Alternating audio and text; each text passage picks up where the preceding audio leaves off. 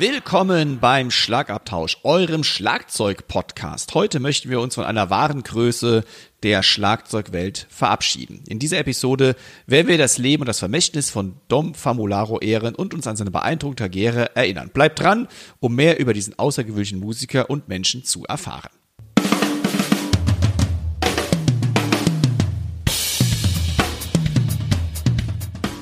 Herzlich willkommen zum Schlagabtausch. Der Podcast vom Drums und Percussion Magazin. Für alle Schlagzeugbegeisterten.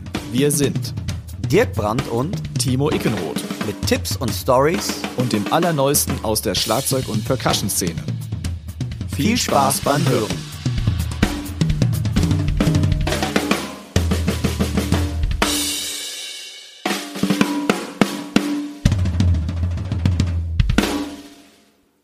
Liebe Hörerinnen und Hörer, ich begrüße euch herzlich zur 72. Schlagabtausch-Episode. Mein Name ist Timo Ickenroth und mir gegenüber im Ferienmodus mein lieber Freund der Dirk Brandt. Hallo Dirk.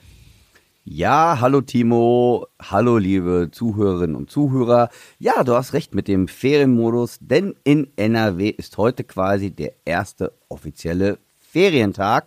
Und von daher, meine Schüler sind jetzt auch fleißig in den Ferien, hoffentlich am Üben. Und ansonsten genieße ich auch ein bisschen die Zeit, aber bin natürlich auch viel am tun und am Arbeiten. Ich kenne das von meinen Schülerinnen und Schülern immer so, wenn die aus den Ferien kommen und fragt, hast du eigentlich geübt, dann heißt eigentlich immer die Antwort, wieso, es waren doch Ferien. Genau, eigentlich, weißt du was, ganz ehrlich, eigentlich finde ich das auch ein bisschen richtig manchmal. Also ich finde, ich fände es toll, wenn man das nicht ganz vergisst, aber manchmal, kennst du doch selber auch, dass man sagt, so ein bisschen mal runterfahren und so vielleicht den Kopf wieder ein bisschen frei kriegen oder einfach einige Sachen mal sacken lassen. Das finde ich übrigens ganz, ganz wichtig. Dafür sind die Ferien auch ganz gut. Aber du hast schon recht. Manchmal ist dann auch so, gerade bei den Sommerferien noch sechs Wochen, wo ich denke, okay, wir fangen von vorne nochmal an. Liebe Schülerinnen und Schüler, der Dirk ist gerade nicht ganz zurechnungsfähig. Bitte streicht die letzte Minute aus eurem Gedächtnis. Ja, du hast ja recht, man muss auch mal was sacken lassen, aber du hast recht, gerade die Sommerferien, die ja dann sechs Wochen lang sind und man macht gar nichts. Ja, da kann man bei einigen wieder bei Null anfangen oder einige ja. müssen dann wieder quasi bei Null anfangen. Und ich denke doch immer, in den Ferien hat man doch Zeit. Ja. Sonst beschwert man sich natürlich immer, klar, alle sind vielleicht im Job und es ist stressig oder in der Schule und es ist stressig. Und in den Ferien hat man doch eigentlich die Muße, mal ähm, was für sich zu tun. Und ich dachte eigentlich immer, wenn man ein Instrument spielt, tut man was für sich. Ja, du hast natürlich recht. Also man tut wirklich was für sich, weil es macht ja auch Spaß, aber ich kenne das selber von mir. Also mein Popo hinter das Schlagzeug zu bewegen ist manchmal gar nicht so einfach. Bei mir ist es dann so, wenn ich dann am Üben dran bin, dann kommt bei mir wirklich der Spaßfaktor. Aber bei mir muss ich, es gibt so Tage, da sage ich, boah, heute habe ich auch Bock zu üben. Und das läuft dann auch, aber manchmal ist auch so, wo ich denke, du musst und dann habe ich so ein Standardprogramm. Und wenn dieses Standardprogramm vorbei ist und man merkt, oh, so langsam die Muskeln werden lockerer, der, der Kopf arbeitet mit, manchmal passiert das bei mir auch, dann bin ich doch sehr erfreut darüber und dann, dann macht mir auch das Üben Spaß. Ne, aber äh, manchmal brauche ich auch erstmal so ein bisschen so eine Aufwärmphase und dann kommt der Spaß. Also es ist nicht immer Spaß, es ist doch ganz ehrlich, und ich glaube, das vergessen auch viele, auch ein Instrument zu beherrschen ist auch Arbeit. Also es ist für mich, also ich kann nur für mich jetzt reden, es ist Spaß, aber es ist auch Arbeit. Ja, und bevor wir jetzt hier äh, ins Übeschwelgen geraten, weil da können genau. wir jetzt auch wieder stundenlang weitersprechen und das, da kommen wir auf jeden Fall auf drauf zurück, weil mich interessiert jetzt sehr, was dein Standardprogramm ist. Da ja. sollten wir auf jeden Fall eine Folge drüber machen. Erzähle ich mal kurz unseren Hörerinnen und Hörern, was sie diese Folge erwartet.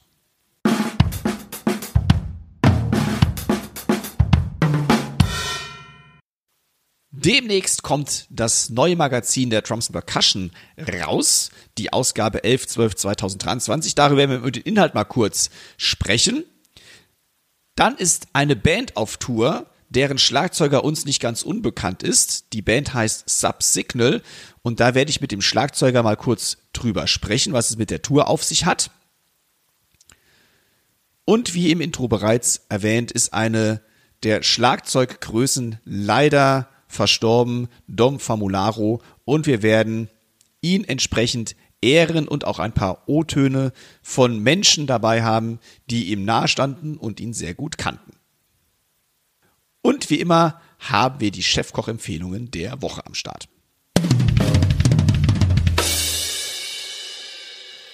Die neue Drums und Percussion ist ab dem 13. Oktober 2023 in dem Kiosk- und Zeitschriftenhandel eurer Wahl zur Verfügung. Wenn ihr Abonnentinnen und Abonnenten seid, dann bekommt ihr das Magazin natürlich einfach so schon nach Hause geschickt, was eine super Sache ist.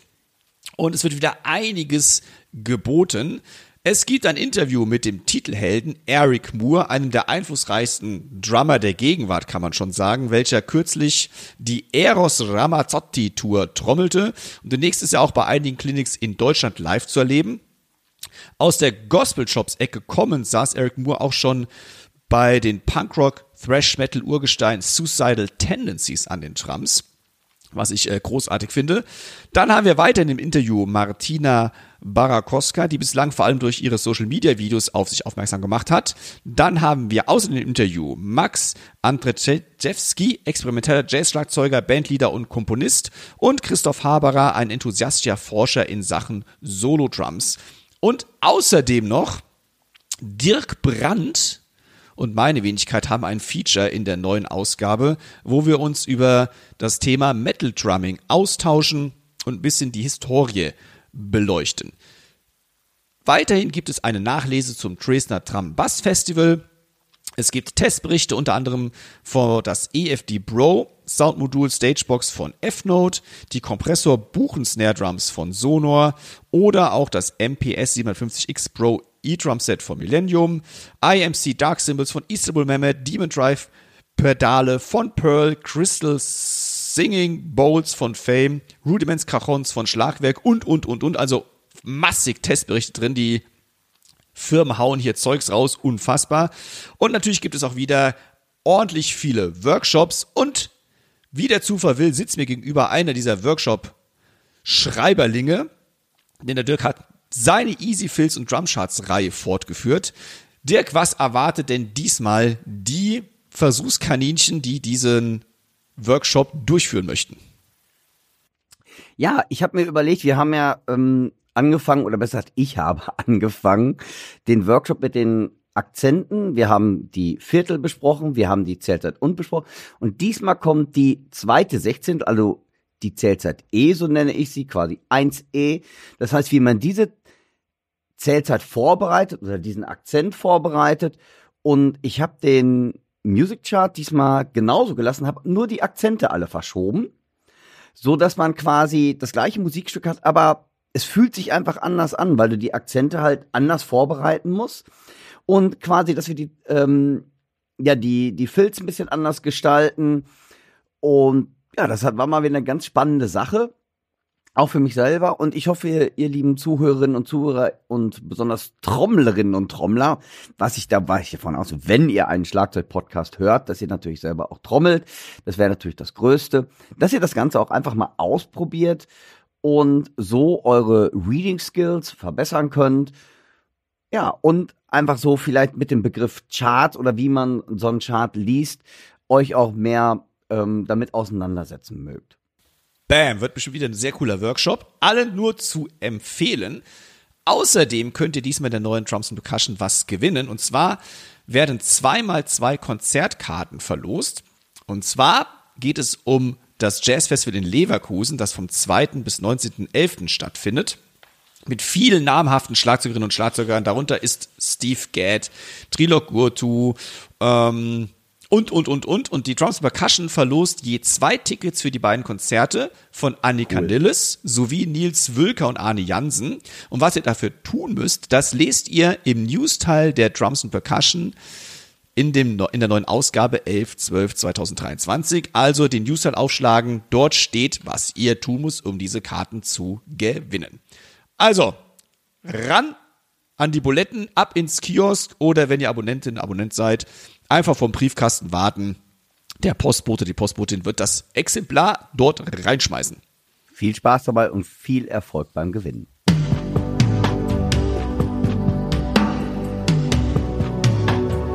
Es ist eine Band auf Tour, die sich dem Prog Rock Metal verschrieben hat.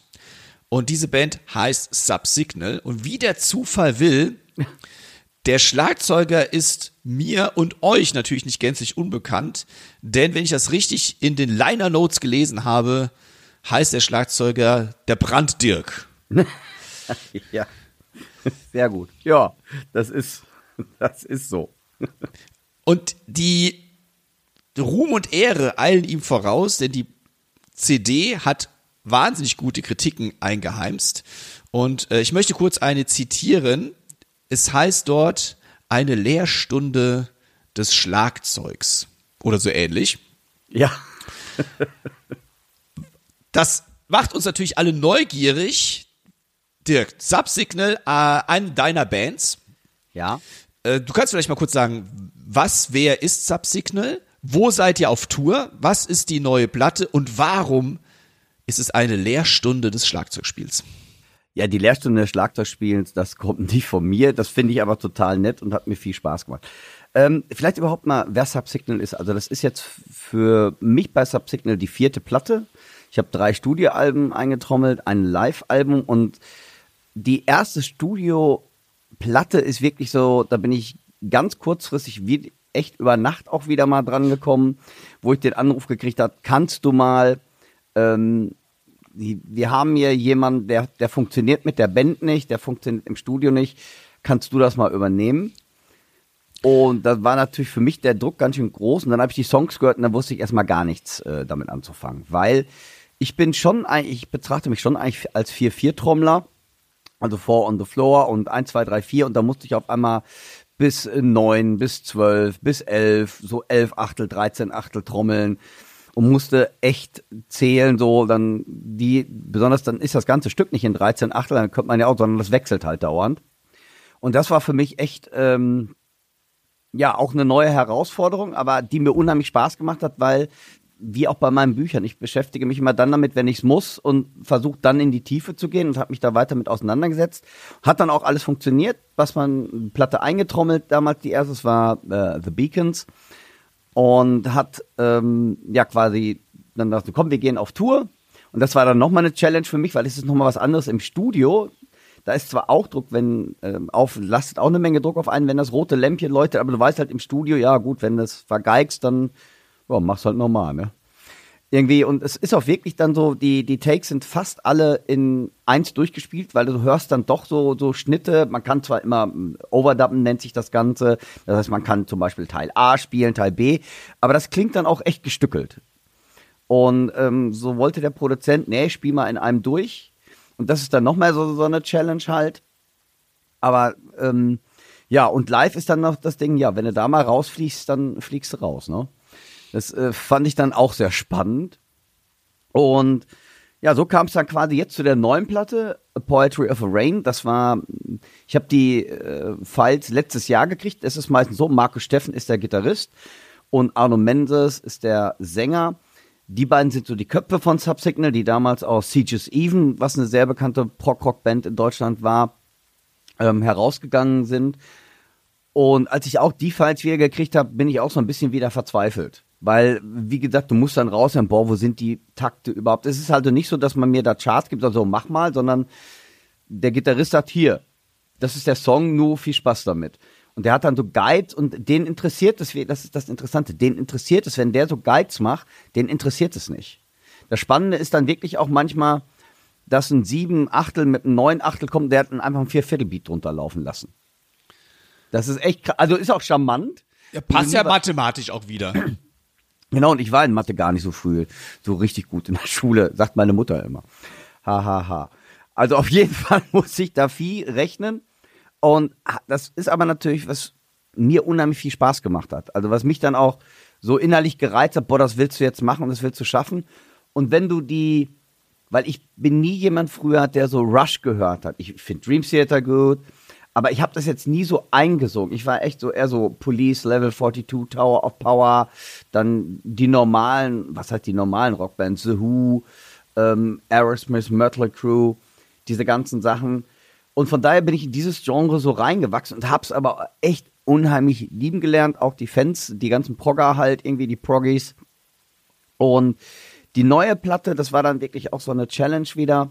Ja, ich war der Erste im Studio. Das ist bei uns ist es, es wird nicht gemeinsam aufgenommen, sondern du bist der Erste. Das heißt, du spielst auf sogenannten Guide Tracks. Guide Tracks bedeutet, da ist quasi eine Schmutzspur in, an, äh, Schmutzspur Gesang, schmutzige Gitarren, damit ich quasi weiß, wo ich bin und auch, weil du das Ganze wieder in eins durchzocken sollst, ähm, dass man so ein bisschen quasi, dass es lebendig bleibt und die anderen quasi auf mich dann obendrauf äh, ähm, wie heißt es, sich obendrauf, dann obendrauf spielen oder sich obendrauf setzen. Und das ist schon, ähm, ja, das war schon echt interessant. Und das äh, baut doch immer ein bisschen Druck bei mir auf. Aber wie gesagt, die Platte, das war dann in München, aber das lief dann erstmal so ganz gut. Timo, du wolltest was sagen. Ich wollte ich wollte mehrere Sachen jetzt mittlerweile. Du hast ja, Ja. jetzt habe ich, ich habe mir ganz viele Notizen gemacht, DIN A4 Blatt Notizen gerade. Okay. Äh, erste Frage. Ähm, wie sind die auf dich aufmerksam geworden? Gab es schon Kontakte vorher? Die zweite Frage oder eigentlich der zweite Punkt. Du bist ja einer, der gerne sich die Charts schreibt. Das heißt, schreibst du auch die Charts dir dann raus. Das heißt, du kriegst die Gitarren und Gesangsspur und machst deinen eigenen Chart oder machst es dann doch aus dem Gedächtnis? Nee. So, da kommen wir nämlich dazu. Äh, mach mal eins nach dem anderen. Ähm, auf, aufmerksam geworden sind die durch mich, durch den Mischer Charlie, der bei Access mischt, der auch der äh, frühere Live-Mischer von Subsignal war, der auch selber ein Studio hat. Der sagte dann, ey, mit dem einen Trommler kommen wir da nicht klar. Ich hätte gern, dass du das übernimmst und versuch dich da mal dran. So ist der Kontakt zustande gekommen. Und da kannten die anderen mich noch gar nicht. Das war, das war so, wo er sagte, er hat mit jemand anders die, Produ die Produktion. Ich sagte, nee, ich will ganz einfach das und das, so und so soll das funktionieren. Und ich rufe den Brand mal an. Und es ist so, ich habe mir die ganzen Charts rausgeschrieben und auch ganz ehrlich live, weil ähm, es ist so viel Material, habe ich auch tatsächlich, was aber viele Trommler heute haben, wenn ihr das mal seht, ein iPad wirklich auf der Bühne und da sind die Charts einfach. Ich kann sie alle auswendig spielen, aber es ist für mich einfach dieses Quäntchen Sicherheit. Boah, was kommt nach dem 7 Achtel? Ah, der 13 Achtel kommt. Einfach, wenn du mal so ein Blackout hast oder so, ähm, dass ich einfach für mich so eine Sicherheit habe, dafür kann ich Noten lesen. Ich finde, früher ist so, wie gesagt, wir hatten ja noch dieses Thema mit Wacken mit den Noten. Äh, bei den Progern ist es nicht ganz so schlimm. Also ich würde jetzt auch nicht unbedingt einen Notenständer da hinstellen wollen, aber es wäre, ähm, ja, weil es ist jetzt keine Band, die jede Woche probt, weil, wie gesagt, die sitzen, unser Bassist, das ist der Martin Horsten, der sitzt in Holland, der ähm, Sänger sitzt in Frankfurt, der Keyboarder in Augsburg und der Gitarrist in München und der Trommler in Oelde, der Weltstadt.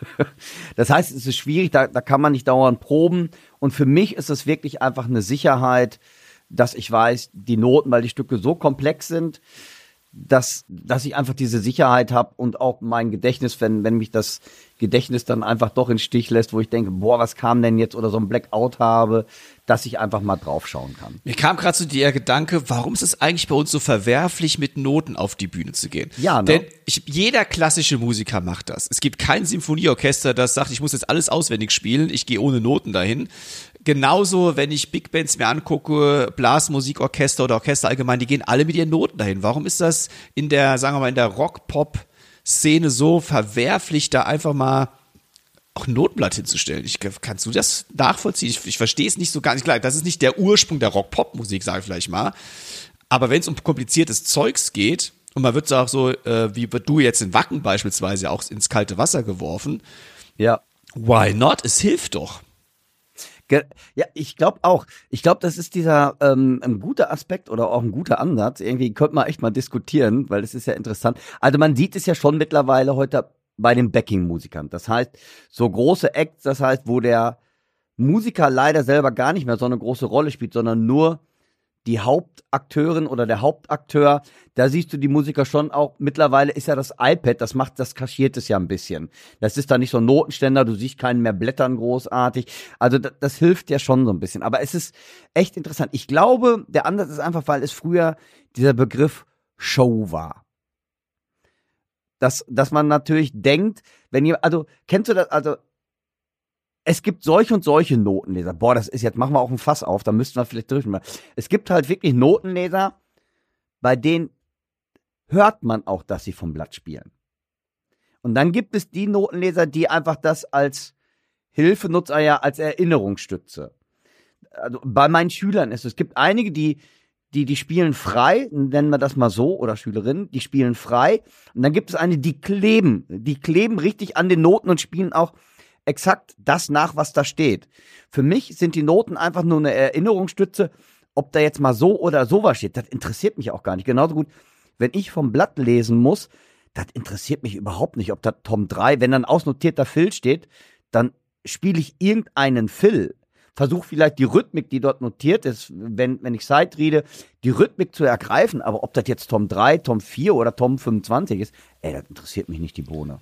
Ja, ich sage auch allen meinen Schülerinnen und Schülern, die zum Beispiel in Orchestern spielen, Ja. in, äh, in Schulbands, die da Noten bekommen, sage ich, das ist ein Anhaltspunkt für dich. Genau. Spiel bitte, meistens ist ja auch nicht so ultra geil notiert, das heißt nicht besonders, Richtig. also ultra geil meine ich jetzt nicht, wenn man das so spielt, wie es da steht, dann klingt es einfach nicht so schön, weil die Bassdrum unter jedes Snare Drum gelegt wird und ähm, das kann natürlich auch mal Sinn machen, aber meistens dann doch nicht so sehr. Das heißt, ich sag allen, das ist ein Vorschlag. Du musst dich nicht daran halten, mach dein eigenes Ding draus, mach die Ohren auf, das ist das Entscheidendste. Genau. Es ist eine, es ist ein Guideline, wie der Song funktioniert. Aber da machen wir jetzt wirklich einen Riesenfass auf. Genau, wollte ich gerade sagen. Aber deswegen, ich kam nur eben auf den Gedanken, warum in der Pop-Rock-Szene das so, so, ja, so ist ja- verwerflich ist ist, oder man so ausgelacht wird, wenn man sein Notenblatt hinlegt. Ne?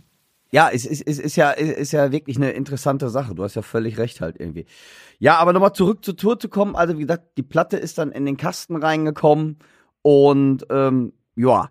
Und jetzt sind wir auf Tour. Die Platte ist raus. Also Ich freue mich natürlich, dass sie so gute Kritiken hat äh, oder bekommen hat. Also weltweit auch. Also nicht nur in deutschsprachigen, auch englische Zeitungen, gerade diese Pop- und Rockmagazine. Wenn ihr Lust habt, würde ich mich tierisch freuen.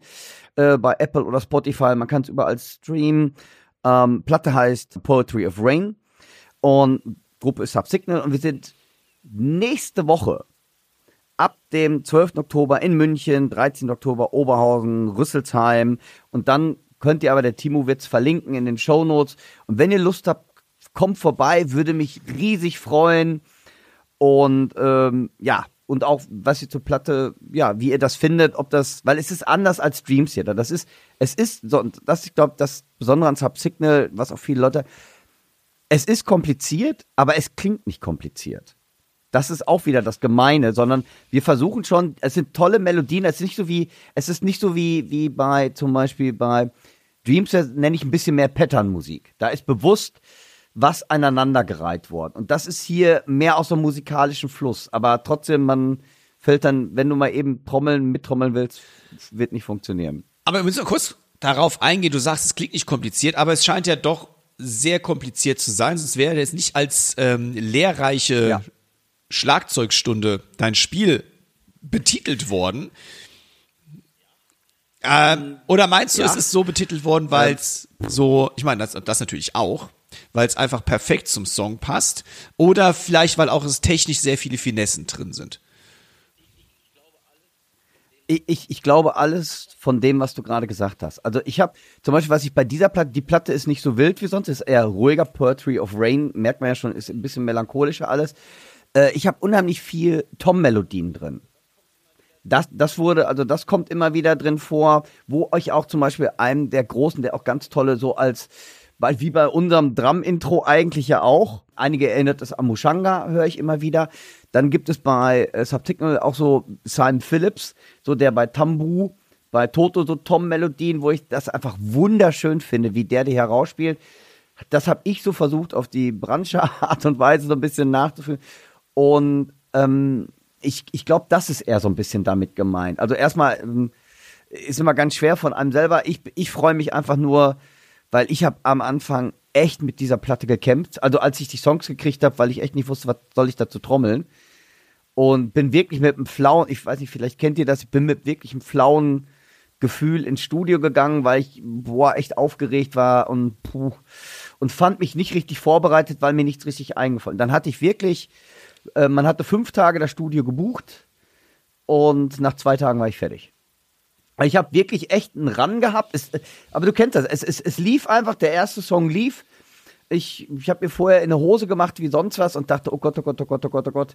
Und dann dachte ich, ja gut, es ist Studio, man kann vielleicht, äh, ja, wenn alles, wenn alle Stricke reißen im Studio mit der Technik, man konnte schon einiges heute machen. Aber es lief dann einfach. Äh, irgendwie, wo ich dann echt mich so freigeschwommen habe. und mir fiel dies und jenes noch ein, aber ja, wie, ich, ich hört selber mal rein, ich würde mich freuen, weil für mich ist es ein sehr schönes Projekt, ist ganz was anderes als Access oder meine Orgentrio-Sachen, macht einfach Spaß und ich mag die Melodien einfach und ja, wenn es euch gefällt, würde ich mich riesig drüber freuen. Hört mal rein. Auschecken und zur Tour gehen. Bam.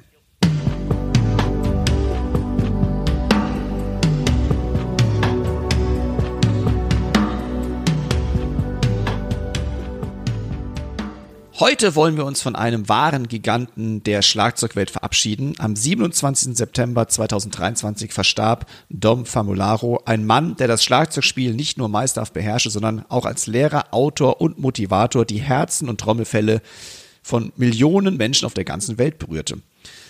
Dom war nicht nur ein Schlagzeuger, über 40 Jahre lang war er als Botschafter des Schlagzeugs in aller Welt unterwegs. Seine aufsehenerregenden Fähigkeiten als Schlagzeuger, Lehrer, Autor und Motivator machten ihn zu einem der angesehensten Solo-Schlagzeugkünstler und als Gast auf Events auf der ganzen Welt. Seine Leidenschaft für das Schlagzeugspiel war ansteckend und er teilte sie gerne mit anderen.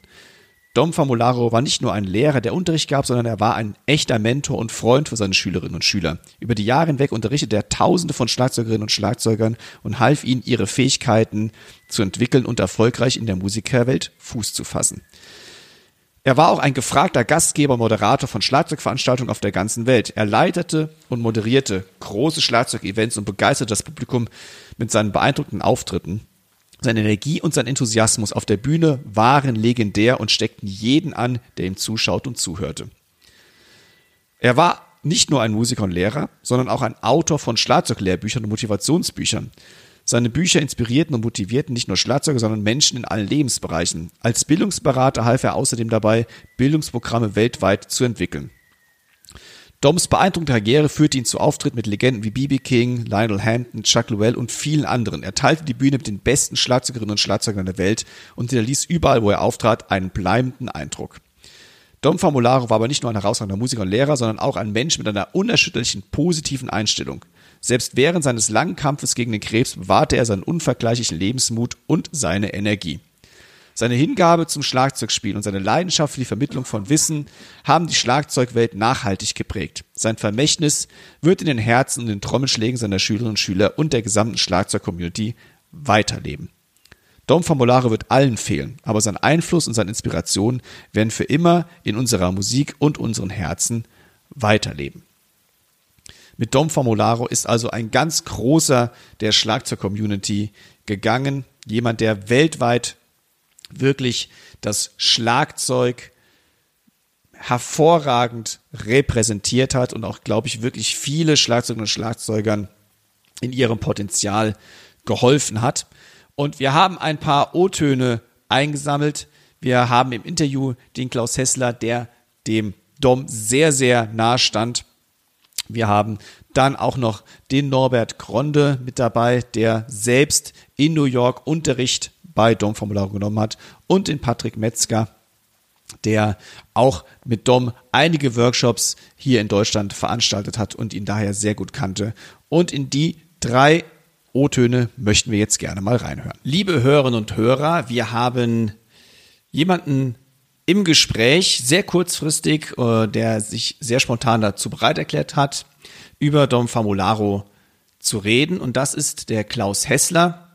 Und Klaus ist eben etwas mehr als nur ein Schlagzeugschüler von Dom gewesen. Äh, Dom war sein Mentor und man kann auch sagen, Dom war ein sehr guter Freund dann irgendwann für den Klaus. Und deswegen sind wir umso glücklicher, dass er hier uns zum Gespräch begleitet und äh, uns ein paar Einblicke über Dom, Doms Wirken, Doms Leben gibt, weil ich glaube, niemand kann das in Deutschland besser als der Klaus. Hallo Klaus.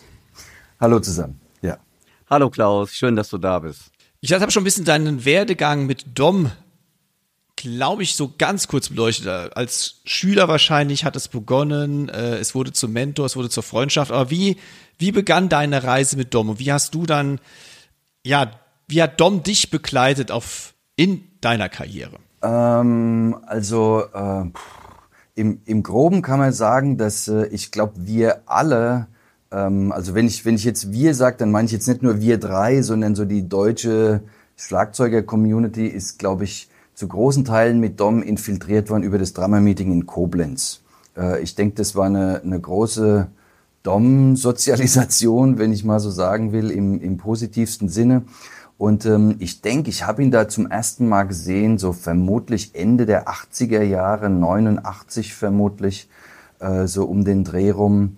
Und äh, ich weiß, da gab es auch äh, einen, einen Wettbewerb, bei dem ich einmal irgendwie mitmachen durfte. Ich habe zwar nicht gewonnen, wie keine meiner Kollegen, die ich jetzt näher kannte, irgendwie jemals gewonnen haben, aber ich weiß, in meinem Jahrgang war damals der äh, Wolfgang Roggenkamp noch mit dabei und der hat auch nicht gewonnen, obwohl ich den am besten fand. Ich weiß ehrlich gesagt gar nicht mehr, wer gewonnen hat. Ich glaube, das war 91. Und, ähm, und da war Dom auch schon in der Jury. Jim war in der Jury, Larry London, Gary Chafee, glaube ich noch. Also ganz illustres Ding. Ähm, das nächste Mal habe ich Dom dann gesehen, irgendwie, also was mir so wirklich in Erinnerung geblieben ist, auch wo ich heute noch dran denke, äh, ich glaube, das war 92. Ähm, nachdem Jeff Boccaro gestorben war und, ähm, und da hat er irgendwie auch so eine ganz ausdrückliche Performance hingelegt, irgendwie die äh, also dedicated war to Jeff Porcaro und ähm, und das hat mich komplett umgehauen. Also das war unfassbar. Also und ähm, wieder, ich mache jetzt Vorspultaste. Ähm, 1994 ähm, äh, habe ich ähm, an einer privaten Schlagzeugschule unterrichtet und Dom kam auf dem Kanal Sabian Pearl damals äh, ähm, an diesem äh, an dieser privaten Schule vorbei und hat gefragt, ob jemand vor ihm was spielen möchte. Und dann habe ich mich äh, impulsartig gemeldet und und im selben Moment gemerkt, oh Scheiße, jetzt muss es ja auch machen irgendwie. Ne? Und ähm, ja, und dann äh, und dann habe ich praktisch irgendwie für ihn eröffnet und, äh, und dann hat er gespielt und dann haben wir zusammen was gespielt. Und ähm, Vorspultaste, ähm, ich war dann tatsächlich im August 94 das erste Mal bei Dom in New York. Und ab da wurde eigentlich schon, also gab es schon die ersten Pläne, äh, Open-Handed Playing Volume 1 zu schreiben das war ihm irgendwie so ein Anliegen und, äh, und er hat mich mit der Idee konfrontiert. Ich habe erst so gedacht, was, ich soll ein Buch schreiben, jetzt geht's ja, glaube ich, los irgendwie. Ne? Und ähm, ähm, aber äh, mal vorausschauend gesagt, ich glaube, es äh, eine besondere Qualität an Dom war, dass er, dass er es geschafft hat, durch seine Art Leute so aus der Reserve zu locken und so ähm, aus ihrer Komfortzone rauszubringen, dass er sie dazu bringt, Dinge zu tun, die sie eigentlich nicht tun wollen oder von denen sie denken, dass sie sie nicht tun können. Und dann machen sie es und wachsen über ihre, über ihre Möglichkeiten raus. Und ich glaube, das war eine große Mission oder eine große Leidenschaft von ihm und auch eine, eine große menschliche Qualität, dass er solche Dinge bei vielen Leuten angeregt und initiiert hat. Aber zurück auf die Frage zu kommen, also so die, die Reise richtig los für mich mit Dom ging 1994 eigentlich, am 23. März. Wow, so genau. Ein genaues Datum.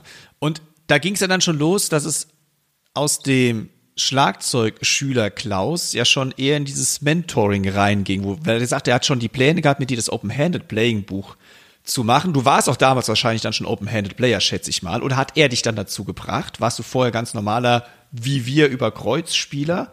Also ich habe äh, ich hab als Kind angefangen, Open-Handed zu spielen, muss ich, muss ich dazu sagen. Und äh, bin dann aber irgendwann jetzt nicht umgedreht worden, aber ich habe dann irgendwann halt auch so gespielt. Und, ähm, und das war schon ein Stück weit irgendwie auch ein, ein Thema in unserem Austausch. Und äh, Möglich, möglicherweise war das irgendwie auch für ihn so ein, so ein Funken, dass er gesagt hat, hm, interessant irgendwie. Ähm, dann, dann ist das irgendwie vielleicht der richtige Typ, den ich jetzt irgendwie da, dem ich mal so ein so ein Schubs in, in die Welt raus, äh, rausgebe. Ne? Also so wie, äh, ich glaube, die Hörer wissen, dass ich äh, Tolkien-affin bin, ne? so ähnlich wie, wie Gandalf Bilbo den Schubs aus der Hand, aus, aus der Haustür rausgibt irgendwie und ihn dann dazu bringt, Dinge zu tun, die er eigentlich gar nicht tun will. Ne? So, so ähnlich war es für mich, glaube ich, auch. Und ich bin eigentlich dann erst wieder zurückkonvertiert äh, zu Open-Handed Spielen und, äh, und habe Übungen für mich selber geschrieben, ähm, mit eigentlich dem, äh, dem Ziel, dass daraus irgendwann ein Buch werden soll. Aber es war das ganze Buch oder beide Bücher sind ein kompletter Selbstversuch von Dingen, die ich für mich geschrieben habe und die dann später veröffentlicht worden sind. Also so kann man es, glaube ich, schon sagen. Wie, wie hat sich das denn dann dargestellt? Bist du dann immer nach New York geflogen oder hast du dann immer, wenn er hier in Deutschland war, die Gelegenheit ergriffen oder äh, wie ist dieser Austausch, äh, der sehr rege Austausch dann zustande gekommen? Äh, es war tatsächlich beides. Also ich bin dann auch mhm. gar nicht so selten mal dann hingefahren und wir haben uns getroffen. Oder wenn Dom hier war, was tatsächlich irgendwie so in den 90ern und auch früheren 2000ern ja irgendwie am laufenden Meter praktisch der Fall war. Ähm, und, ähm, äh, und haben uns also auf beiderlei Kontinenten irgendwie ausgetauscht. Also kann man schon so sagen, es ging ein bisschen hin und es ging ein bisschen her. Im Wesentlichen. Jetzt hast du über ähm, sei, eine seiner großen Stärken gesprochen, nämlich dass er Leute aus der Reserve locken konnte. Ähm, was denkst du denn jetzt war sein oder einer seiner größten Beiträge zur gesamten Trump-Community, weil er ist ja bekannt als der Trump Ambassador worldwide, ähm, hat ja die ganze Welt bereist im Dienste des Schlagzeugs. Ja. Aber was ist jetzt, was denkst du, ist der da der oder einer der größten Beiträge von ihm? Hm. Ähm, hm. Ich glaube, äh, seine Fähigkeit, Menschen zusammenzubringen und, äh, und zu vernetzen und dann über ihre gedachten Möglichkeiten hinauszubringen. Das, das sehe ich als eine, eine große Errungenschaft an oder als einen großen Beitrag. Ähm, ich glaube auch, dass, äh, dass es zu großen Teilen auch ihm zu verdanken ist, dass gewisse technische oder historische Aspekte des Schlagzeugspiels ähm, nicht äh, hinten runtergefallen sind, sondern durch ihn eine Plattform bekommen haben. Und da spielt natürlich irgendwie auch ähm, die, die große Nähe zu, äh, zu Jim eine Rolle, die das Ganze befeuert hat. Ne? Ich sehe auch tatsächlich äh, eigentlich in der internationalen Dramaszene ähm, keinen Menschen, der ähm, der eine ähnliche Strahlkraft oder eine ähnliche Sogwirkung im Business gehabt hat. Also der, der so wie er das geschafft hat, ähm, Kommunikationsfähigkeit, Empathie, ähm, Energie, Authentizität, gleichzeitig äh, äh, herausragendes Schlagzeugspiel und seine impulsive Art so verbindet, dass er sowohl den, den Sechsjährigen, der gerade anfängt Schlagzeugspielen, ähm, erreicht, als auch den Typen bei irgendeinem internationalen Magazin, als auch die Leute, die in irgendeiner Verantwortung stehen in einer, ähm, in einer Firma der Schlagzeugbranche. Ähm, er hat einfach überall die Finger drin gehabt und hat in allen Töpfen gerührt und jeder konnte sich von ihm angesprochen und mitgenommen fühlen. Es gab für ihn keine mehr Klassengesellschaft von wegen, ah, der Typ ist mir jetzt wichtiger, mit dem unterhalte ich mich jetzt länger, sondern für ihn, ich glaube, es haben alle Menschen das Gefühl gehabt, sie sind wichtig für ihn. Absolut. Also das ist auch selber die Erfahrung, die ich auch mal, ich finde, er hat ähm, er war zu allen unheimlich höflich und respektvoll immer und hat sich für alle, und das ist das Ding, äh, Timo und ich, wir haben uns schon ähm, in der Vor äh, im Vorabgespräch mal ein bisschen drüber an. Er hat sich für alle immer Zeit genommen und das ist genau das, was äh, oder was mir auch aufgefallen. Das ist egal, ob der jetzt sechs Jahre alt war oder 70 oder ob das eine bekannte Persönlichkeit war oder ein absoluter Nobody. Er hat sich immer die Zeit genommen äh, für jeden und hat ihn kurz auf ein Gespräch, äh, äh, hat sich mit ihm unterhalten und hat ihm das Gefühl, was wert zu sein. Hört sich jetzt vielleicht ein bisschen komisch an, aber irgendwie man hat sich immer angesprochen und immer, wie du sagst, das fand ich sehr mitgenommen gefühlt. Ja, nee, das, äh, das würde ich auch total so unterschreiben. Und ähm, äh, ich, äh, ähm, wenn man jetzt so Dinge Revue passieren lässt, ich habe äh, äh, ich habe einmal in einem Interview gesagt, wo es auch so um äh, um, um die Qualitäten von Dom gegangen ist, habe ich so eher impulsartig gesagt, ähm, mit, mit Dom äh, zu arbeiten oder auch einfach nur zu einer, äh, zu einer Performance von ihm zu gehen oder zu einem Workshop zu gehen, ist so ein bisschen, als wenn du ins Kino gehst und siehst irgendwie so einen Disney-Film, irgendwie so, äh, findet Nemo oder Up oder irgendwie so, irgendwie sowas. Du kommst aus dem Kino raus und du denkst, die Welt ist nicht so scheiße. Es kann irgendwie alles doch noch gut werden und ähm, gerade eben habe ich gesehen, dass es funktionieren kann. Ähm, das, das war so das, das Gefühl, ähm, mit dem er dich so hinterlassen hat. Ich glaube, das ist auch das, was er der Welt mitteilen wollte. Wenn man seine letzten Worte gelesen hat, dann scheint das ja auch sehr dadurch, dass er das die Welt verbessern wollte durchs Schlagzeugspiel, was absolut möglich ist. Und wenn wir alle schön Schlagzeug spielen würden und nicht eine Waffe in die Hand nehmen würden, hätten wir auf jeden Fall eine bessere Welt. Ähm, vielleicht ganz kurz eine Aufklärung. Jim, mit Jim meinst du Jim Chapin.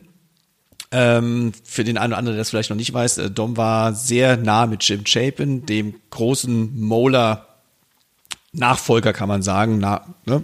Äh, Mola war Mentor von Chapin und dann geht die Reihe quasi so weiter durch bis zu Dom und dir, Klaus. Ähm, jetzt haben wir über, ja, über schon dieses sehr Positive von Dom gesprochen. Was denkst du denn wäre sein größter Wunsch gewesen? Doms größter Wunsch an die Schlagzeug-Community? Schwer zu sagen und natürlich auch so ein kleines bisschen spekulativ, aber was ich jetzt sage, ist trotzdem was, bei dem ich mir einigermaßen ähm, sicher bin, dass er sich's vorgestellt hätte. Ich glaube, ähm, so eine Art ähm,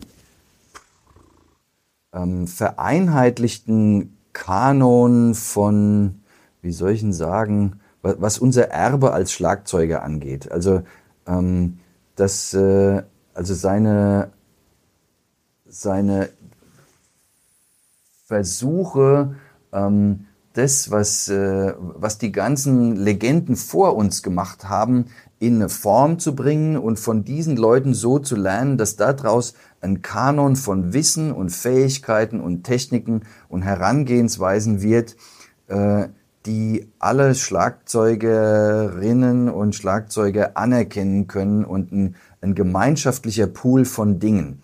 Anstelle von, ja, ich mache das so und Maulertechnik ist scheiße irgendwie und Rudiments, das war früher mal, das brauchen wir nicht mehr und also und ich verstehe ja, dass Menschen da unterschiedliche Standpunkte dazu haben, ne? aber dieses äh, dieser Grundgedanke, dass jetzt mit dem mit dem Aspekt Schlagzeug oder Drumset per se ist ein relativ junges Instrument, obwohl Trommeln als solches natürlich uralt sind, ähm, aber können wir uns nicht irgendwann mal so auf, auf eine Art von Nomenklatur oder auf eine Art von Kenntnisstand einigen, eine Art von Basis, von der sich aus alle bewegen, so wie das andere Instrumentalisten auch tun, wo diese, wo diese Klippen einfach schon hinter den Leuten liegen oder hinter der Entwicklung des Instruments liegt.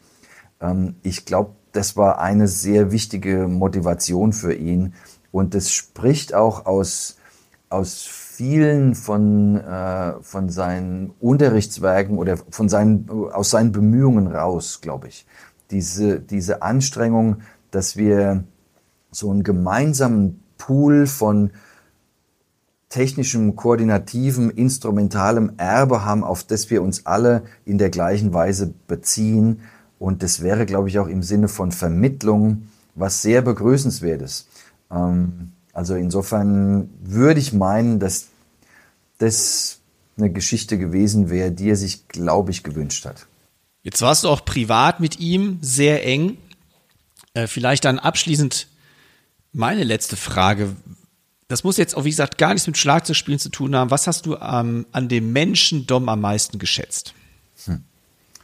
Ähm,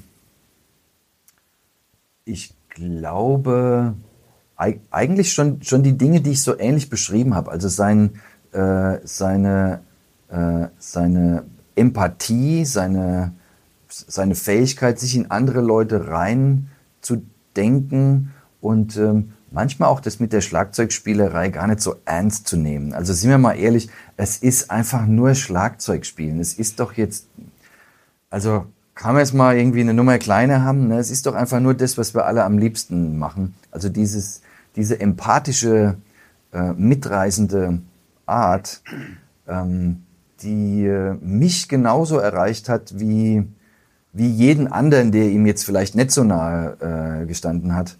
Ähm, das war, glaube ich, so, so die Geschichte. Und das, das spricht so aus, aus vielen kleinen Dingen irgendwie auch raus. Ne? Also ich weiß, war das 2007 oder 8 oder sowas in dem Dreh, hatte ich, ähm, hatte ich mal das Sprunggelenk gebrochen. Irgendwie war total blöd irgendwie. Am 4. Juli, Independence Day, zack, war das Ding durch irgendwie und dann war es aus mit der Independence. Und, ähm, und, dann, und dann hat er, und dann hat er mir äh, ein Päckchen, und Dom war damals gerade umgezogen, also in sein neues Haus in, äh, in Port Jefferson und hat irgendwie umgebaut wie ein Wahnsinniger und hat Bäume gefällt und Wände rausgerissen und weiß der Kuckuck was und, äh, und hat gewurstelt mit Axt und Hammer und Säge und alles, was nur so ging. Und, äh, und hat dann irgendwie aber gehört, oh shit, irgendwie Klaus hat, hat Fuß gebrochen und, und muss operiert werden und da müssen Schrauben und Nägel und sonst was rein irgendwie. Dann hat er mir ein Päckchen geschickt mit rostigen Schrauben und hat einen Zettel dazu geschrieben, äh, äh, two screws, big and small, äh, rusty and clean. Äh, hat, hat dann noch, noch, noch so einen Einfüger gemacht, two freaking screws, weil er wusste irgendwie, dass ich das Wort freaking so gern mag. two freaking screws, big and small, clean and rusty, get well soon. Und ähm, das hätte auch alles nett gemusst. Ähm, aber so diese, diese Kleinigkeiten, die du, die du dann immer mal so abgekriegt hast, und ähm, die zwei Schrauben hängen immer noch da drüben. Geil. Ja. Wahnsinn. Wie können, ähm, vielleicht für unsere Zuhörerinnen und Zuhörer, wie konnte man sich denn ich glaube, das fällt vielen schwer, weil du warst ja nicht nur eine Stunde dann bei ihm, vielleicht am Anfang. Wie konnte man sich denn so eine Unterrichtseinheit oder so einen Unterrichtstag bei Dom vorstellen? Ihr habt ja wahrscheinlich nicht nach Lehrplan gemacht oder, oder vielleicht doch, das weiß ich ja halt nicht. Das würde mich interessieren. Wie lief sowas ab? War es mehr Teaching? War es auch mehr Mind-Opener, dass, er, dass man viel mehr geredet hat und dadurch wurden Blockaden, sage ich mal, gelöst oder Ideen, Anreize gegeben? Wie, wie, wie, wie kann man sich sowas vorstellen? Also zu der Zeit, als ich, äh, als ich angefangen habe, bei Dom Unterricht zu nehmen, muss man dazu sagen, war keins seiner äh, Bücher oder Lehrwerke bis zu dem Zeitpunkt erschienen. Mhm. Ähm, äh, das heißt, ähm, ich habe äh, ich hab also so einen Irrenpacken Zettel bekommen und das meiste davon ist dann später zum Beispiel auch bei It's Your Move aufgetaucht, was, was eigentlich so sein, sein erstes jetzt Schlagzeuglehrbuch in dem Sinne war. Und, äh, und viele Sachen sind dann tatsächlich auch später aufgetaucht in, ähm, in The Cycle of Self-Empowerment, was eigentlich sich überhaupt nicht mit Schlagzeugspielen befasst, sondern im Grunde genau, genommen nur mit Motivationslage, Les Lebensführung und so weiter und so fort. Ähm, und mit dem ganzen ich sag mal, Inspirationsgedanken irgendwie. Ne? Und äh, da muss man vielleicht auch dazu sagen, das ist ja jetzt bei ihm nicht so sehr, äh, wie, wie, das, wie das so manche Chaka-Chaka-Jungs dann irgendwie machen. Okay, wir halten uns jetzt alle an der Hand und jetzt müssen wir, jetzt sind wir alle ganz fröhlich irgendwie, sondern äh, er hat es auf eine ganz andere Art gemacht, die aber so unmittelbar war, dass du ihm das sofort abgekauft was, hast. Also das war einfach eine andere Hausnummer. Und ähm, also langer Rede, kurzer Sinn. Das, was später in Buchform erschienen ist, waren früher eigentlich alles quasi so fliegende Blätter und es war eine wilde Mischung aus dem, was in, äh, was dann später in The Cycle of Self-Empowerment und It's Your Move erschienen ist. Und ähm, das war eigentlich, worüber du gesprochen hast. Drüber raus ging es dann noch irgendwie um Sachen, die er jetzt beispielsweise mit Morello gemacht hat, wobei Morello war dann irgendwie wohl auch eher so, ich sag mal, ähm, was Papier angeht, so ein bisschen auf Sparflamme, weil du hast dann halt irgendwie Sachen gemacht, das war Stick Control und äh, Actions and Rebounds und ein paar Dinge, die später in Master Studies erschienen sind, die halt so als fliegende Blätter irgendwie existiert haben und das war's im, im Grunde genommen. Ähm, auch natürlich irgendwie von daher zu erklären, weil Joe halt durch seine äh, Einschränkungen mit, mit Augen und so weiter, er hat ja nichts gesehen. Ähm, da war halt vieles einfach nur im Kopf und auf Basis von irgendeinem anderen Buch, das schon rumgeflogen ist. Solche Sachen haben auch eine Rolle gespielt dann in, in Doms Unterricht. Also so dieses ganze Gebilde, technische Verfahrensweisen und so weiter und so fort. aber auch, wie gesagt, Geschichten, die er erlebt hat. Ne? Und es waren immer auch Dinge, bei denen ich sehr hellhörig geworden bin. Also wenn es dann darum ging, wie war das irgendwie da, ah, da gibt's diese Buddy Rich-Episode und diese Al Miller-Episode und diese Louis Belson-Episode und diese XY-Episode. Ne? Und, äh, und das waren immer, das waren immer die Momente, wo ich, wo der, wo der kleine Klaus ganz still gesessen ist und die Ohren ganz weit gespitzt hat irgendwie, weil das natürlich Dinge sind, die, die kaufst du mit Geld nicht. Also das, das erlebst ja. du in dem Moment und wenn du da nicht gut aufpasst, zieht's an dir vorbei irgendwie und ähm, für die Momente bin ich unglaublich dankbar. Das glaube ich. Äh, kurz für unsere Zuhörerinnen und Zuhörer, du hast eben den Namen gesagt, Morello, damit meinst du Joe Morello. Und ihr könnt den wahrscheinlich kennen, und zwar Joe Morello ist der Schlagzeuger von der Dave Brubeck Band gewesen und wahrscheinlich hat er das bekannteste Jazz-Musikstück in Anführungszeichen mit Take Five, das habt ihr alle schon mal gehört. Daher der Name Joe Morello, das war der damalige Schlagzeuger.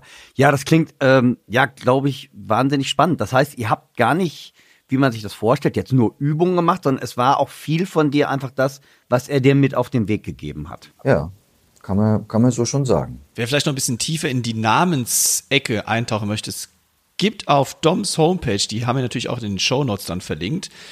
Ähm, Klaus, hilf mir du mal, das ist das Teachers Lineage, glaube ich, ein Plakat, wo die wichtigsten oder für, sagen wir mal, für Doms ähm, äh, Karriere wichtigsten Schlagzeuglehrer abgebildet sind mit ihren wichtigsten Lehrwerken und dann auch mit Pfeilen, wen sie unterrichtet haben und so weiter und so fort. Das heißt, wenn man da mal die Namen eintauchen möchte, taucht nämlich auch Joe Morello auf, da taucht auch der Autor des Stick Controls Buch auf oder eben Jim Chapin und Mola, die wir alle schon genannt haben und noch ein paar andere.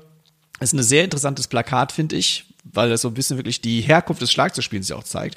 Also Doms Homepage ist auf jeden Fall auch weiterhin natürlich eine gute Quelle für viele Dinge, vor allem was auch die Historie anbelangt, wo er ja auch immer wieder äh, ja auch tätig war und das, wie du schon sagtest, Klaus, auch immer wieder auch für ihn ein wichtiges Thema war.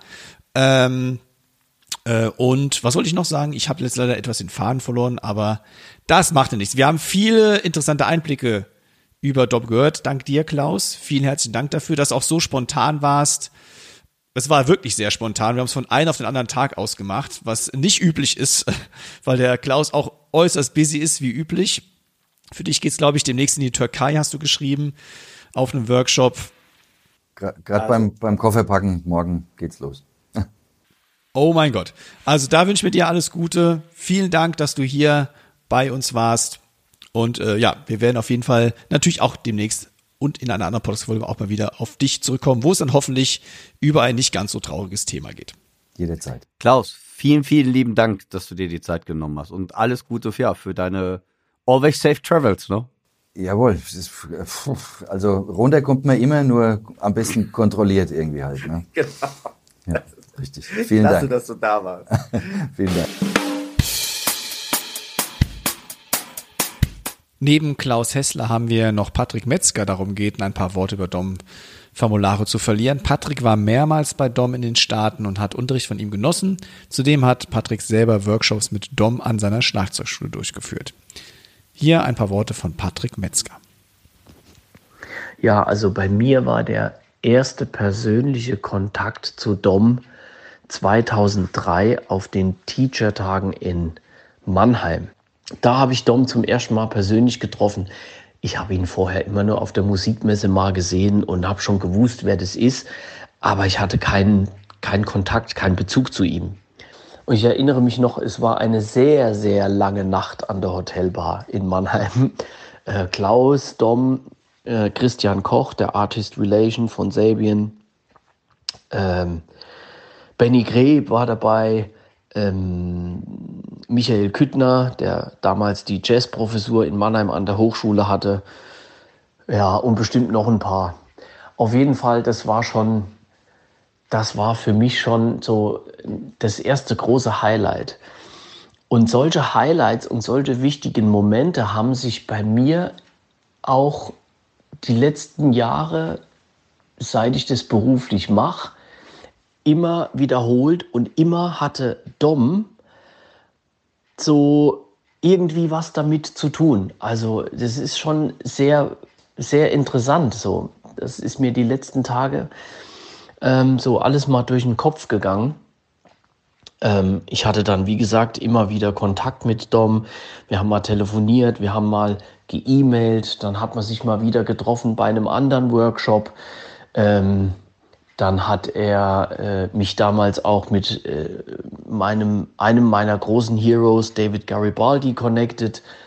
Ähm, ja, und genau. Ne, also mir, mir fallen ganz, ganz viele lustige Geschichten ein. Ähm, immer wieder so kleine Anekdoten zum Schmunzeln. Ich weiß zum Beispiel, als ich das erste Mal dann endlich hat es mal geklappt, dass ich ihn in New York besuche. Ne? Als Student hat man ja auch nie so viel Geld und so. Und endlich hat es damals geklappt. Und das war im Februar 2008. Da war ich zum ersten Mal bei ihm äh, in äh, New York auf Long Island, Port Jefferson, so heißt der Ort. Und ähm, genau, äh, da war sein Studio im Garten noch nicht fertig gebaut. Da hat er noch nicht so lange da gewohnt. Es war noch im Rohbau und äh, es war noch kein Dach drauf. Und äh, im Februar New York Schnee mindestens 30, 40 Zentimeter, schweinekalt. Und sein Studio war äh, im Keller. So, es war so äh, Schlagzeugraum, Überraum, Spiegel, Pads, Drumset, Bücherregal. Es war so Büro, Schreibtisch. Es war so alles, alles in einem riesengroßen Raum. Genau. Und dann irgendwie sind wir dann ähm, auch auf so Thema Studio und so gekommen. Und dann hat er halt einfach gemeint so, okay, I show you, I show you. Und dann sind wir raus im tiefen Schnee, einfach nur Pullover an, schweinekalt. Und er hat mir bestimmt eine halbe Stunde draußen den Rohbau von seinem Studio gezeigt. Ja. Aber ich war witzigerweise, wann war das? 2013. Nein, 2012. 2012 im Mai war ich ein zweites Mal bei Dom zu Besuch, auch wieder so für drei, vier Tage. Ich habe da immer drei, vier Tage volles Programm gemacht. Ähm, und da war das Studio dann fertig und dann saßen wir im neuen Studio und dann haben wir witzigerweise auch wieder über diese alten äh, Stories äh, erzählt und gesprochen. Aber dazwischen habe ich immer wieder mit Dom geskypt und wir haben so Skype-Lessons gemacht. Ähm, wir saßen aber nie mit Pads vorm Computer oder so. Ähm, das waren immer so, ich sag mal so Business-Gespräche. Das waren immer so, ja, einfach so Community-Gespräche und für mich auch immer, ähm, um, um Feedback zu haben. Er hat mir in, in, in bestimmten Situationen immer gute Tipps gegeben. Das war für mich immer wie so eine Art Business, Business Coaching. Also ich habe schon oft gesagt, Dom war für mich in meiner Karriere so wie so ein Mentor. Natürlich auch bei meinem Besuch vor Ort immer ähm, der klassische Lehrer, also ganz viel äh, Technik, Hintergrundwissen über die Geschichte. Das hat mich sowieso alles immer interessiert. Das habe ich bei ihm alles echt gelernt. Und ich bin auch immer mit vollen Koffern nach Hause geflogen, Padsticks drin, Bücher drin, volles Programm. Genau. Ja, ähm, also in meiner Karriere wirklich ein ganz, ganz wichtiger Mann und äh, werde auch ähm, ewig Klaus dankbar sein, dass er mich 2003 diesem Typ einmal vorgestellt hat da fällt mir zum Beispiel auch eine lustige Geschichte ein. Da habe ich, ich saß vor diesem riesengroßen Spiegel, Kaufhausspiegel, irgendwie, keine Ahnung, zwei Meter hoch, drei Meter breit irgendwie. Und ich saß da und habe einfach meine Freestroke-Übungen gemacht. Und er ist im Hintergrund immer so rumgewuselt und hey Patrick, go on, yeah, more, more. Plötzlich war er weg und ich spiele immer weiter. Dann kommt er wieder runter, huscht hinten durchs Bild und grinst und ja, ähm, so wie er halt war. Und ähm, dann war er wieder weg. Irgendwann kommt er wieder runter und hat einen Teller mit Sandwiches gemacht. Und dann haben wir erstmal gefuttert und erzählt. Und dann habe ich weitergespielt und irgendwann kann ich mich daran erinnern, und irgendwann klingelt das Telefon und er ging zum Schreibtisch und hat äh, telefoniert. Und ähm, ich wusste ja nicht, wer dran ist. Und er hat aber sofort angefangen, also er hat seinem, seinem Telefonpartner äh, erstmal überhaupt gar nicht zugehört, sondern er hat sofort angefangen zu erzählen, hey man, thanks for your call. Hey, you have to know, I have a student from Germany here, Patrick. He play excellent. He's one of the new generation. Und er hat sofort angefangen, mich zu featuren. Ich wusste überhaupt ja gar nicht, wer an der anderen Leitung ähm, am Telefon war. Und ungefähr nach fünf Minuten oder so habe ich dann äh, mitgekriegt oder rausgekriegt, ich weiß gar nicht, was, was der Grund des Anrufs war, keine Ahnung. Auf jeden Fall, lange Rede, kurzer Sinn, auf der anderen Leitung, an der anderen Leitung war Jad Smith. Und die haben dann irgendwas gedealt und irgendwas ges gesprochen. Und ähm, äh, nach dem Gespräch kam Dom zu mir rüber klebt mir so ein gelber Post-it auf das Übungspad mit der Telefonnummer von Jad Smith. Uh, he's coming to, to Europe uh, next month oder irgendwann, ich weiß es nicht mehr genau. Uh, you have to call him. So, und äh, ja, dann hatte ich plötzlich die Nummer von Chad Smith. Das war, das war irgendwie ganz, das war eine, das war eine coole, coole Story. Ähm, das war übrigens auch oft so, dass Dom, ähm, wer ihn kennt, der weiß das, ähm, auch so wie so ein Netzwerker war. Und das war auch ein Vorbild immer für mich. So, ähm, er hat mich zu David Garibaldi connected, was auch ein, ein großer Hero von mir war. Äh, und und zu, zu vielen anderen in der Szene, zu Jed Wackerman, als ich damals in LA war äh, und mir da Privatstunden genommen ich habe einfach an diesen Mann so tolle Erinnerungen und ähm, werde ihm in meiner Karriere immer dankbar sein.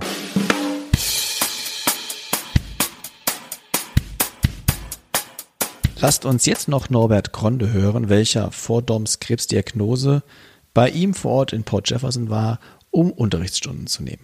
Also, wenn du mich jetzt so fragst, was ich so am Unterricht und bei meinen Stunden mit Dom so cool fand und was ich da hervorheben würde und erzählen könnte, dann käme es jetzt ganz darauf an, wie, wie lange ich sprechen soll und dann, dann würde ich einen, einen wahrscheinlich nahezu endlosen Monolog abfeuern können, ähm, wie cool das war und was für ein Abenteuer das war und so weiter und so fort.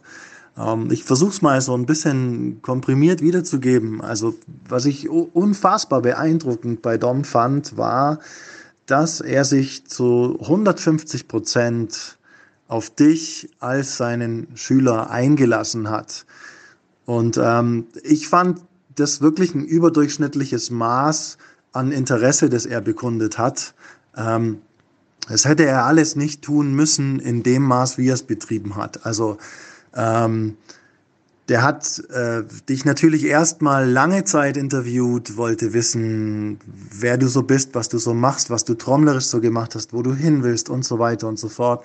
Hat sich das alles angehört, war dabei sehr, sehr aufmerksam. Und ähm, was ich eben so krass fand, sein Interesse war nicht gespielt, sondern der war da wirklich total on track. Den hat es einfach interessiert, wie kann ich jetzt irgendjemanden weiterbringen. Und warum ich meine, dass es überdurchschnittlich war, ähm, also zumindest in meinem Fall war es so, dass Dom sich auch jenseits vom Unterricht immer wieder bei mir gemeldet hat und einfach wissen wollte, hey, wie schaut's aus? Was machst du gerade? Schick mir ein Update. Wie weit bist du hiermit? Wie weit bist du damit? Und so weiter und so fort. Und ähm, das äh, hatte ich so in dem Level weder erwartet noch vorher erlebt. Und ähm, das fand ich schon sehr, sehr einzigartig. Außerdem kommt natürlich hinzu, dass du äh, technisch bei ihm natürlich sehr, sehr gut aufgehoben warst. Völlig klar. Ähm, und äh, seine Expertise über, über das gesamte Drumming-Dings ist natürlich gewaltig. Ja, ich meine, der, der kannte Gott und die Welt in der Schlagzeugerwelt und er hat alle auch noch live gesehen und so. Also zum Beispiel ähm, eine meiner Lieblingsgeschichten, die er mir mal erzählt hat, war, ähm, wie er eine Unterrichtsstunde bei Elvin Jones hatte und das fand ich total cool. War halt, ähm, es war halt in irgendeinem Drumstore irgendwo äh, in New York und äh, er wollte eigentlich nur Sticks kaufen und dann sagte der Verkäufer, ja, hey, Elvin ist gerade da. und dann wollte er eine Stunde bei Elvin nehmen. Und ähm, er hatte aber, glaube ich, nur 15 oder nur 25 Dollar dabei für die Sticks. Und dann, dann kam Elvin irgendwie. Und Elvin hat gesagt, ja, ja, nee, cool, passt schon und so. Und dann ist er mit Elvin in so einen Raum gegangen, wo ein Schlagzeug stand. Und dann hat er gesagt, weißt du, Elvin Jones hat einfach eine Stunde für mich gespielt. So, und ich meine, es ist natürlich irre, wenn du, wenn du solche wenn du solche Leute triffst, die solche Leute gesehen haben und die auch mit der gesamten Szene so dermaßen verwachsen waren. Ich meine, da gibt es keinen, der, der, der da ähnlich war wie Dom. Ja, da brauchen wir uns gar nichts vormachen. Und insofern ist es wirklich ein ganz, ganz, ganz, ganz großer, herber Verlust, ähm, der mich auch wirklich sehr, sehr traurig ähm, macht. Und ich denke, das Einzige, was wir tun können, ist, dass wir sein Erbe hochhalten und auch das Bewusstsein dafür schärfen, ähm, was es heißt, wirklich ein, ein, ein toller Educator zu sein und für den Schüler da zu sein und nicht die eigenen Interessen nur zu, zu verfolgen und so weiter und so fort. Also insgesamt, ich meine, ich bin jetzt schon bei vier Minuten. Hey, ich kann nur sagen, es war unfassbar inspirierend und ähm, ja, zähle da bis heute von und ähm, ja, es tut mir wahnsinnig leid und ich bin deswegen sehr, sehr traurig. Jetzt haben wir einige O-Töne von Schlagzeugern gehört, die Dom Famularo sehr gut kannten. Aber Dirk, du kennst Dom ja auch schon eine ganze Zeit lang. Und zwar seit ja. deinem 18. Lebensjahr, was ja auch quasi erst äh, noch nicht so lange her ist bei dir. Und du kanntest Dom ja sogar äh, vor seinem wahren Durchbruch, bevor er der Drum Ambassador wurde. Wie bist du mit Dom in Berührung gekommen damals? Ich bin damals ähm, auf ihn aufmerksam geworden. Ich war auf einem Workshop, auf einer Masterclass oder so einer Woche von der Modern Drum School damals. Und dort war als Dozent eingeladen. Und was mich schwer beeindruckt hat, ist einfach diese positive Energie, die dieser Mann ausgestrahlt hat. Das ist eigentlich das, was mich fasziniert hat. Ob das Möller jetzt war und alles Mögliche, das ist völlig dahingestellt. Was mich einfach unfassbar beeindruckt hat, war diese Persönlichkeit und dieses, ja, ich kann es positive Energie einfach nennen.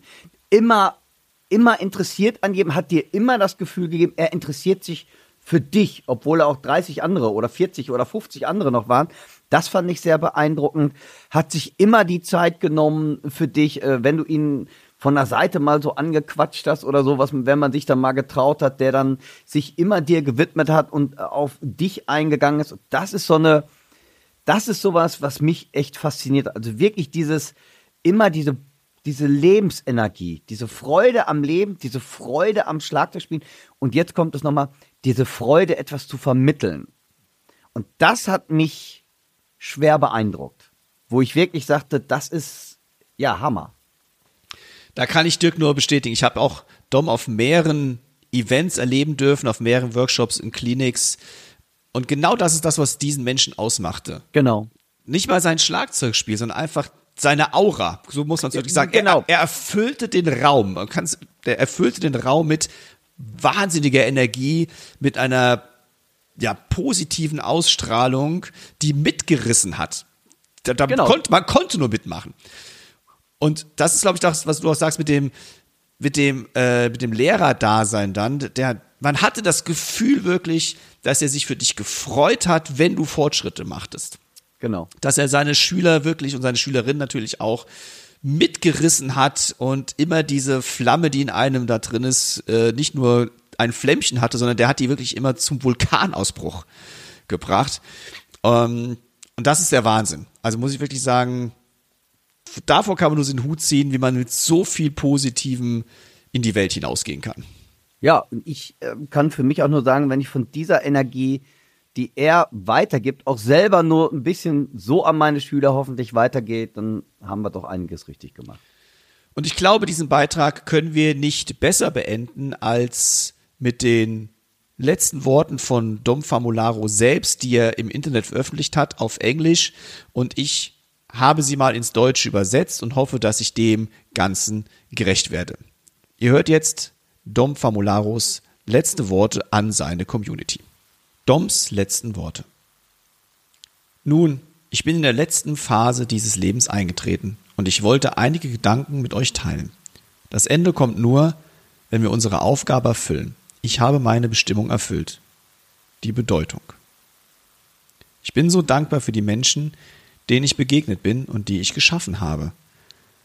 Meine Frau Charmaine ist, war ein Geschenk für mich. Sie war während dieser ganzen Krebserkrankung an meiner Seite.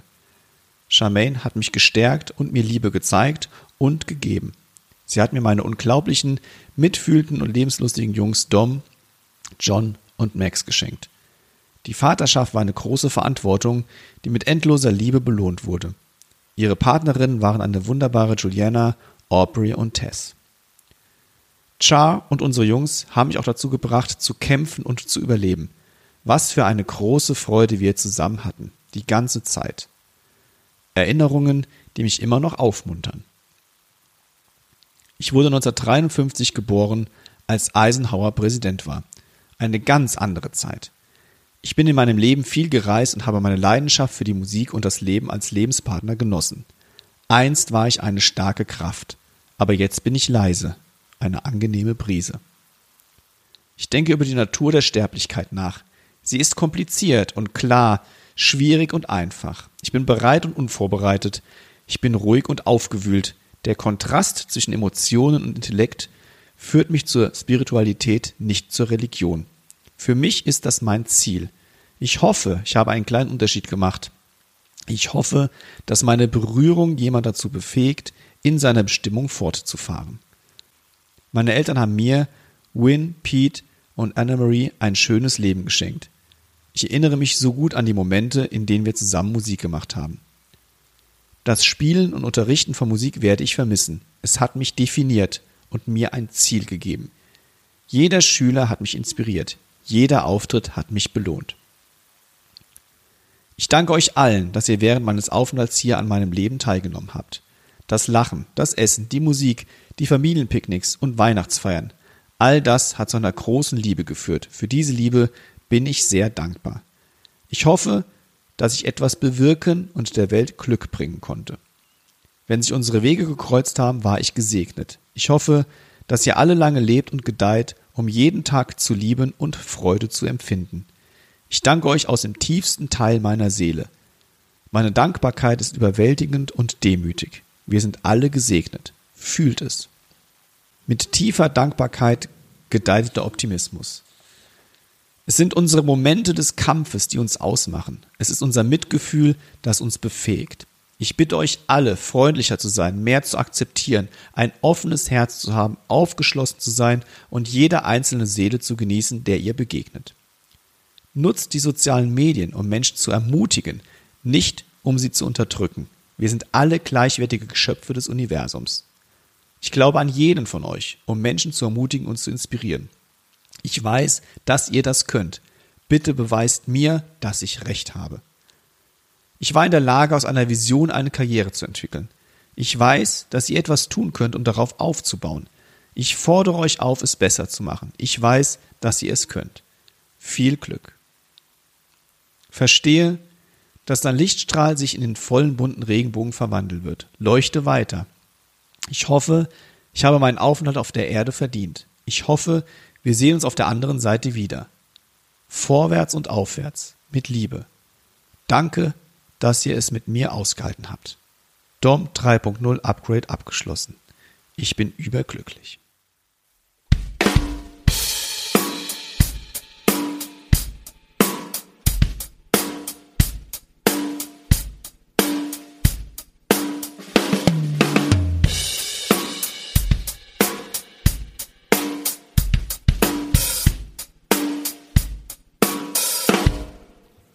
Liebe Hörerinnen und Hörer, das war fast der 72. Schlagabtausch.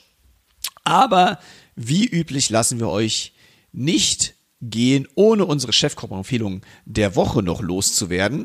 Und ich bin jetzt einfach so frei. Ich beginne mal ganz frech, denn meine Empfehlung der Woche ist oder sind mehrere Empfehlungen der Woche. Was? Ja, und ich habe Lieder den traurigen Anlass von Dom Famularos Ableben genommen und empfehle hier uneingeschränkt einfach alle Bücher, die er jemals veröffentlicht hat. Denn da sind einige Lehrwerke dabei, die sind auch manchmal harte Kost, sind natürlich auf Englisch. Ich glaube, sie sind noch nicht ins Deutsche übersetzt worden. Das heißt, im Englischen sollte man schon ganz gut mächtig sein. Aber die gehen sehr ins Detail. Und ich nenne einfach nur jetzt ein paar Bücher, die ich, wie gesagt, empfehlen kann. Das erste wäre It's Your Move. Ich glaube, das war Dom Formularos erstes Lehrwerk, wo er auf Bewegungsabläufe besonders eingeht und Techniken. Dann für die Fußarbeitsfetischisten hätten wir Pedal Control. Wir hätten dann im Zusammenarbeit mit Klaus Hessler Open-Headed Playing 1 und Nummer 2. Dann außerdem The Weaker Side. Odd Feelings ist ein weiteres Buch. Und ähm, dann haben wir noch eins über Eighth Notes und Beyond. Also einige Bücher hat der Herr Famularo herausgebracht, meistens mit anderen Schlagzeugerinnen und Schlagzeugern gemeinsam. Er hat sich dann auf Kooperation auch eingelassen und hat so auch natürlich das Potenzial von, das sind wahrscheinlich alles, ich weiß nicht, aber ich vermute es mal, alles ehemalige Schülerinnen und Schüler von ihm, so auch das Potenzial von seinen Schützlingen natürlich enorm gefordert und gefördert. Und ein weiteres Buch, wo es gar nicht ums Schlagzeugspielen geht, nennt sich Cycle of Self-Empowerment. Da geht's ja um die Stärkung von sich selbst und das ist ein wahres Motivationsbuch. Das sind so, ich weiß gar nicht, ob es alle sind, aber das sind so ein paar Bücher, die man sich als Schlagzeugerin oder Schlagzeuger oder eben, wenn man sich einfach auch für Motivation interessiert, zulegen kann. Meine Empfehlung der Woche, diese Bücher sind überall erhältlich, wo es Bücher gibt. Super Tipp. Also wie gesagt, ich wollte mir so einige auch schon mal, einige habe ich auch tatsächlich alle schon natürlich nicht durchgearbeitet. Ha, ha, ha. Aber wie gesagt, äh, ist schön, sie zu haben. Es beruhigt immer. Richtig. Ähm, weil es gibt einfach so viele Sachen, aber ja, es ist schon interessant. Also war eine gute Empfehlung. Ich bin mal gespannt und gerade auch heute im digitalen Zeitalter kann man auch einiges auch mal so mitnehmen. Super Empfehlung. Bam. War das du? Was hab ich? Ja, was völlig, ähm, Also wenn ich das jetzt richtig gesehen habe, habe ich ein bisschen Angst gerade. ja, Es sah nach einer Tube aus. genau. Ich habe eine Tube und zwar mich plagen immer wieder Mückenstiche und ich bin einer, der die nachts manchmal aufkratzt. Das kennt ihr vielleicht auch, weil die jucken mich dann und nerven mich einfach wie bescheuert. Und ich habe so eine Zinksalbe, ähm, ja, von Ratio Farm für mich entdeckt, die bei mir, das muss nicht bei jedem, aber ich fand das einfach, vielleicht kennt ihr das Problem ja auch.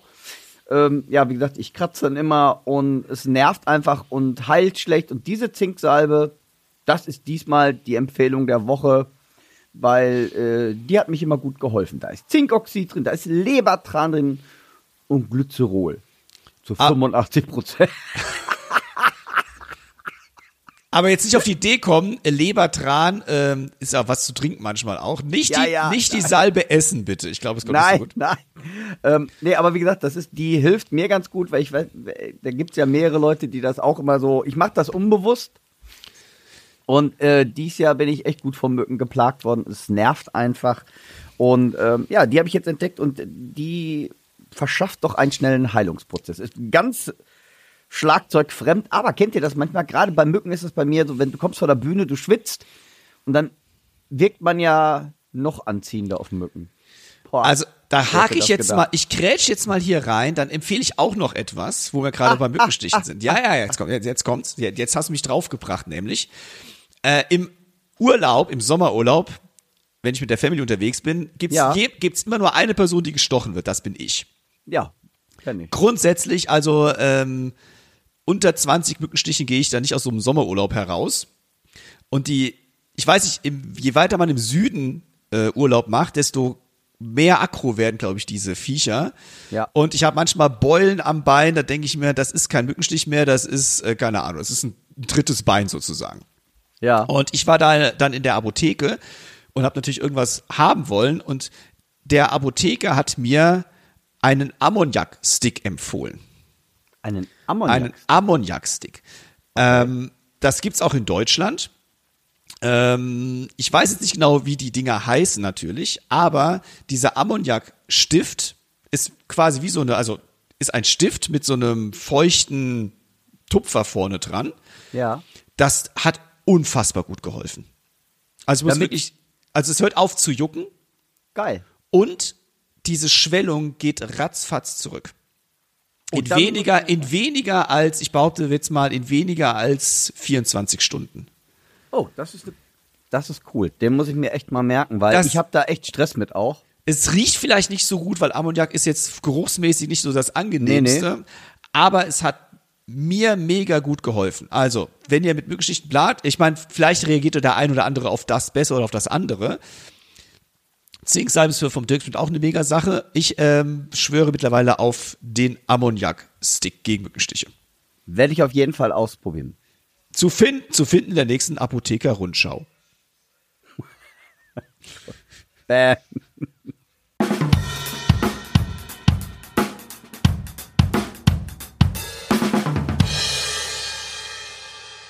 Das war der 72. Schlagabtausch. Bleibt uns bitte treu gewogen. Wenn ihr Fragen, Anregungen oder sonstiges habt, dann schreibt uns doch bitte eine E-Mail an den Dirk direkt. Ihr findet seine E-Mail-Adresse auf Dirks Homepage oder an mich direkt. Ihr findet meine E-Mail-Adresse ebenfalls auf unsere, auf meiner Homepage.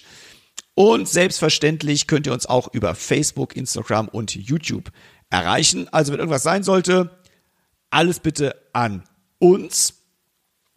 Fragen, Anregungen, Kritiken, Wünsche und alles weitere. Da sage ich ganz kurz noch, wir haben noch einige Hörerfragen, die ausstehen. Wir sind die Zeit wir sind einfach nicht dazu gekommen, weil wir ähm, ja thematisch mit anderen Dingen beschäftigt waren. Aber wenn ihr das hört, wir haben euch nicht vergessen. Wir haben euch auf dem Schirm.